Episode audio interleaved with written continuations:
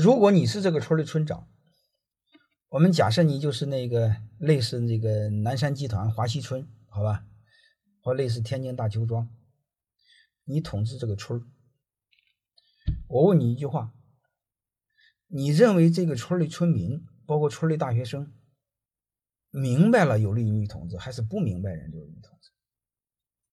这不很简单了吗？能听懂了吗？所以你把这一句话搞明白就知道了。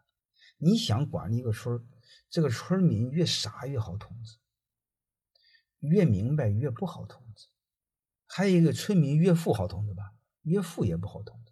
你会发现什么人难摆弄呢？第一，他很明白，他根本不屌你；第二个呢，就是一个事儿，还有一个你富了不行，你富了你也不屌他。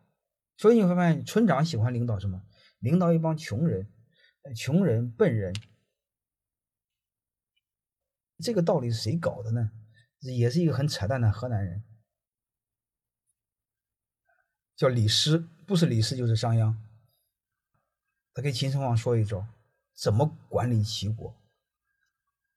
这十个字我记不清楚，大概是这样：贫民、弱民、愚民、辱民。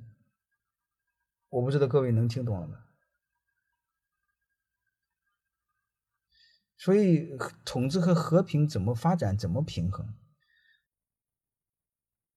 那个金胖子面临两个选择，一个是发展，一个是他家的统治，优先选哪一个？